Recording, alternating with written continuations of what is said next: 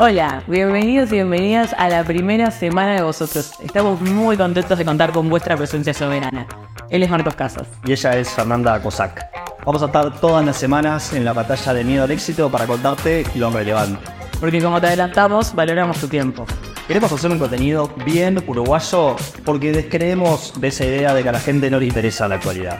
Así que sin más trámites, vamos a pedir clemencia para los vencidos.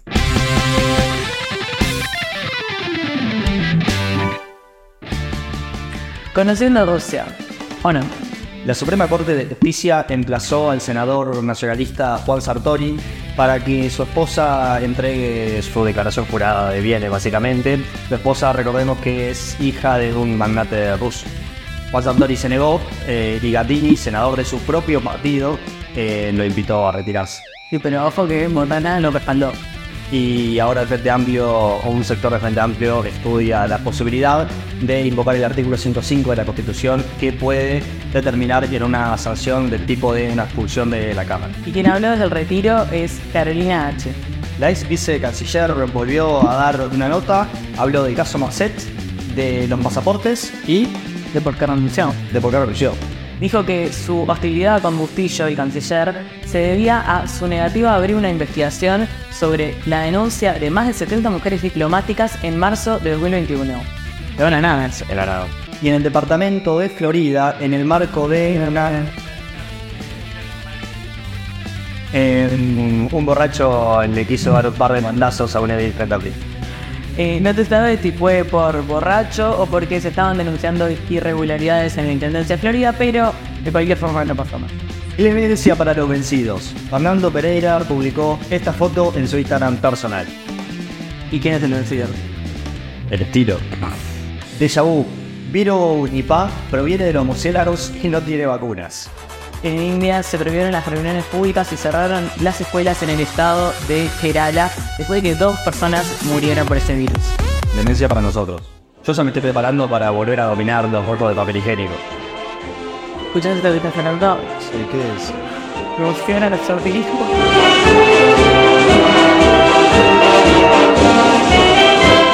La justicia pidió la formalización de Marcelo Acuña por el caso de espionaje a los senadores opositores eh, Mario Vergara y Charles Carrera.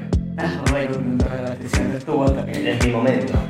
Bueno, es un honor hablar eh, del caso especial con el, con el vocero oficial, pero bien, eh, según surge de una conversación de WhatsApp entre Esteciano y Acuña, pretendían recabar información de estos dos senadores para extorsionarlos para que retirasen su denuncia por la concesión del puerto por 80 años para la empresa belga Caternet. Lo más divertido de todo esto es que Graciela Bianchi, nuestra senadora y amiga de la casa, tercera en la línea de sucesión, eh, publicó en su cuenta de Twitter, porque ella se maneja sola en las redes sociales, quién va a querer espiar a Mario Vergara y Charles Carrera. Bueno, terminó haciéndolo el, el ex custodio de seguridad presidencial y aparte uno de los encargados de seguridad de Juan Sartori dos cuadros de su partido. Bueno, si se siguen sumando estos elementos que apuntarían a que sí existió el espionaje, lo que todavía no está determinado es si la calle sabía o no esta situación y vamos a decirlo, las dos opciones son malas. A partir de la pericia del celular requisitado de Alejandro Esteciano, recordemos que solamente se requisitó uno de los tres que sabemos que tiene, pero solamente con ese uno, ya la fiscal actual, Sabrina Flores, decidió abrir una nueva investigación respecto a las licitaciones públicas, a todas estas cosas, estos negocios eh, en las arcas del Estado que Astesiano proponía. El tema de revisar las palabras claves de WhatsApp. Como cuando pones control F, viste, y buscas en el PDF, bueno, eh, claro, parece que la anterior fiscal había buscado delitos, somos malos, eh, corrupción y coimas. bueno, parece que se sigue confirmando que eh, la calle Pau sabe elegir a sus amigos. Y lo que sabe también es cuidarlo bien. Uno que diciendo así, la verdad. Bueno, y con esto nos vamos volando a una gran velada en Nueva York. El presidente Luis Lacalle Pou participó de la Asamblea General de la ONU debe haberla pasado terrible cuando se enteró que la apertura de la ceremonia de cumpleaños ese que le estaban haciendo la iba a hacer Carolina José. Entre otras cosas, la calle propuso eh, ante la ONU que además de sancionar a los países que contaminen, se pueda empezar a premiar a los que como Uruguay tienen iniciativas ecológicas. Bien, Sí, yo parece el verde por verde estoy. ¿Qué tiene que ver el FAS con todo esto? Nah, estoy diciendo que estaría bien que nos den plata por iniciativas ecológicas. Absolutamente. En materia económica, el mandatario dijo que las finanzas están ordenadas. A pesar de que el déficit fiscal se volvió a deteriorar en el último periodo. También aseguró que la inflación es la más baja de los últimos 18 años. Lo que nunca subió igual es el salario real. La calle afirmó, hemos podido bajar los impuestos. Luego de haberlo subido. Y prosiguió con que han hecho muchas reformas, muchas que son hace tanto tiempo urgentes como la de la seguridad social.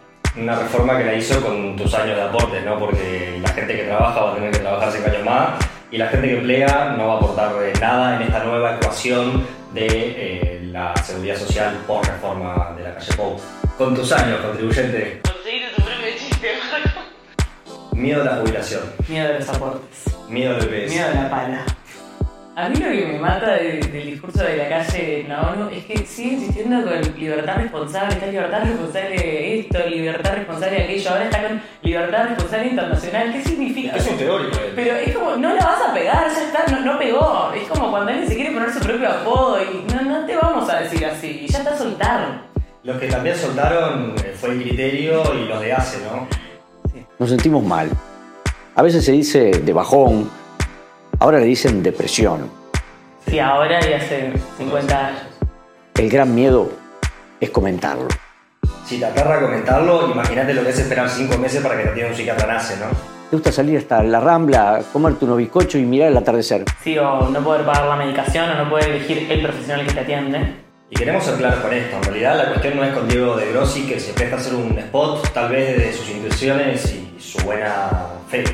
La cuestión es que la salud pública se preste a dar este mensaje en un país donde duplicamos el promedio latinoamericano de suicidios. Sí, eh, es la principal causa de muerte entre personas de 15 y 45 años y eh, el spot de ACE ni siquiera menciona la palabra suicidio cuando deberíamos usarlo todo el tiempo. Evidente. 9 de cada 100 montevideanos viven en un asentamiento. Esto lo revelan cifras del Observatorio de Asentamientos de la Intendencia de Montevideo. Esta cifra se viene manteniendo casi cambiada entre el 2020 y el 2023.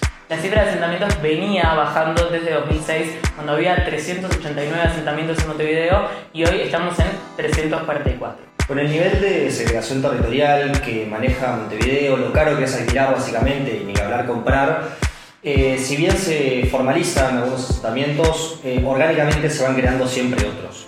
Y además también está en alza considerablemente la cantidad de personas en situación de calle, especialmente las personas que duermen en intemperie y no en refugios.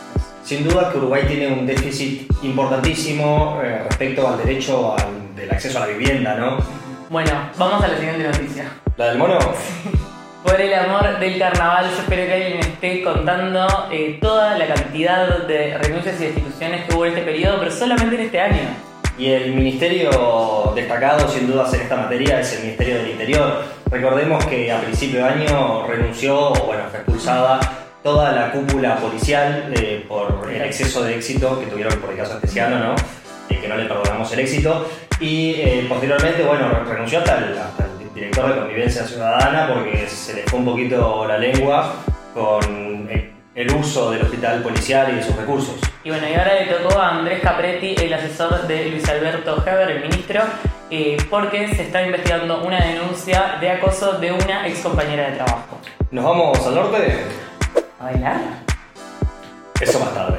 Bueno, sí, nos vamos al norte porque el departamento destacado de esta semana es Salto y nos vamos de la mano del diputado colorado Omar Esteves. Vamos de la mano pero nunca empleados porque Omar Esteves fue emplazado a pagarle 400 mil pesos a un empleado que lo tuvo básicamente en negro y haciendo más tareas de las que había sido contratado. Bueno, la verdad que si tiene que pagar, que se maneje. Algo que no le va a ser muy complicado porque la intendencia de Salto está medio complicada con ese tema. Está claro que vos acá viniste a aportar un criterio de ecuanimidad periodística, objetividad. No, no, no, te confundo. Yo acá vine porque me ofrecieron mucha guita.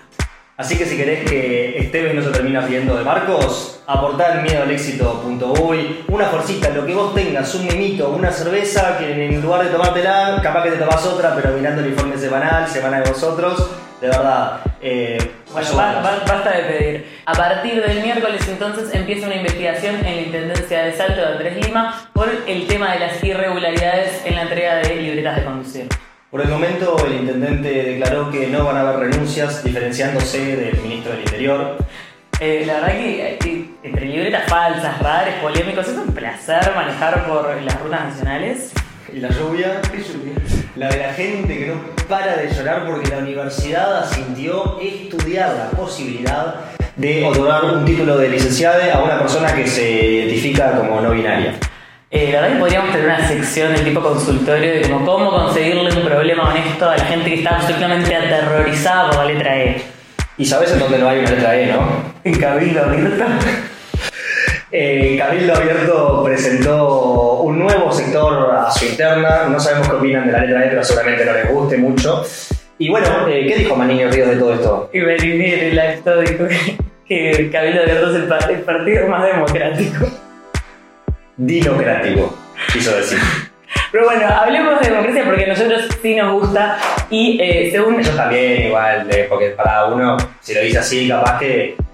Pero sabemos que sobre el pasado A reciente. nosotros nos gusta más. A nosotros nos gusta más, eso es un, un- un buen dato. Según la última eh, encuesta de Factum, el Frente Amplio lidera las encuestas con 41%, seguido del Partido Nacional con 28%, seguido de Cabildo Abierto con 8%, el Partido Colorado 7% y la sorpresa, el Partido Independiente con 3%. Efectivamente, o hay algo que no estamos sabiendo leer, o el muestreo que hizo Factum, eh, capaz que justo era de, de donde vive la familia.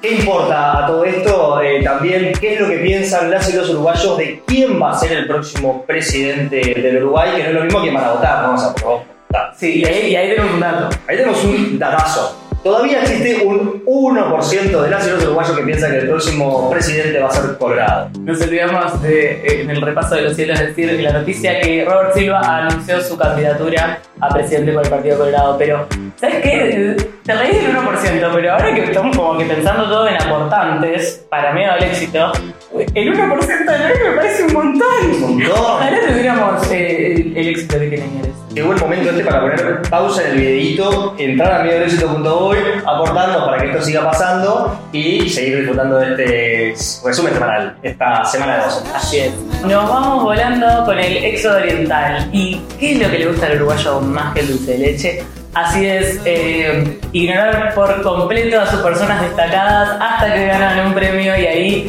eh, darles para adelante. Así que esperamos que las personas que vamos a nombrar ahora tengan 3 millones de lugares en el carro porque nos vamos a subir todos. Todos. Y no son de Tala esta vez, ¿eh? Porque, ¿Por qué siempre son de de Tala los niños brillantes, o sea, que producen en Tala. ¿Qué son? Es maravilloso. Pero no, esta vez no. Esta vez no, estamos hablando de, de dos gurises uruguayos, uno de Salinas y, y otro, si no me confundo, de, de Brazo Oriental. En fin, Chequeado todo. Chequeado todo. Eh, son jugadores de eSport que están haciendo historia en lo que es el Counter-Strike competitivo internacional. El 9Z, el equipo que integra eh, Max y DGT, dos uruguayos. Eh, llegó a la, a la fase de playoffs, o sea, una fase muy avanzada en uno de los principales eh, campeonatos eh, internacionales con premios millonarios de Counter-Strike. Estoy y mucha gente sabe de qué se trata todo esto, así que mis felicitaciones a la comunidad que lo celebra. Bueno, ¿y qué más? En el área científica también tenemos a el uruguayo destacado del ex oriental. Sí, Federico Trigo del Instituto Clemente Estable y la Universidad de Kioto descubrió, no vamos a explicarlo también, pero una nueva forma de comunicación entre neuronas que involucra neurotransmisores. Vamos a hablar de fuga de cerebros. Por supuesto, vamos a olvidar a Federico y todo el laburo de los científicos, que por supuesto apoyamos, aunque no hay presupuesto. Bueno, si llegaste hasta acá, te acabas de ver un resumen semanal elaborado y producido por mucha gente con ganas de trabajar, así que si querés seguir viéndolo, eh, compartí, likeá, fabiá, suscribite, mostrarle el algoritmo que mandás vos. La realidad es que nuestro equipo no quiere depender de la inversión de un gran grupo económico, como en general sucede, ni tampoco de un sector o partido político. Queremos eh, hacer los chistes que queramos, hablar de lo que queramos y hacer el análisis político que entendamos que es el correcto sobre la realidad actual. Así que andá a medioalexito.uy y si podés, Aporta, eh, podés aportar por una única vez, el mínimo son 100 pesos, te podés Seguro eh, podés, además, siempre aportar sí. mensualmente. Dos. Ah, ¿qué estás hablando? Y mucho mejor si te suscribís mensualmente porque a nosotros y nosotros nos permite planificar el trabajo, saber con cuántos recursos contamos y cuántos más contenidos podemos hacer. Si nos organizamos, sigue creciendo este medio digital. Miedo al éxito, lo relevante.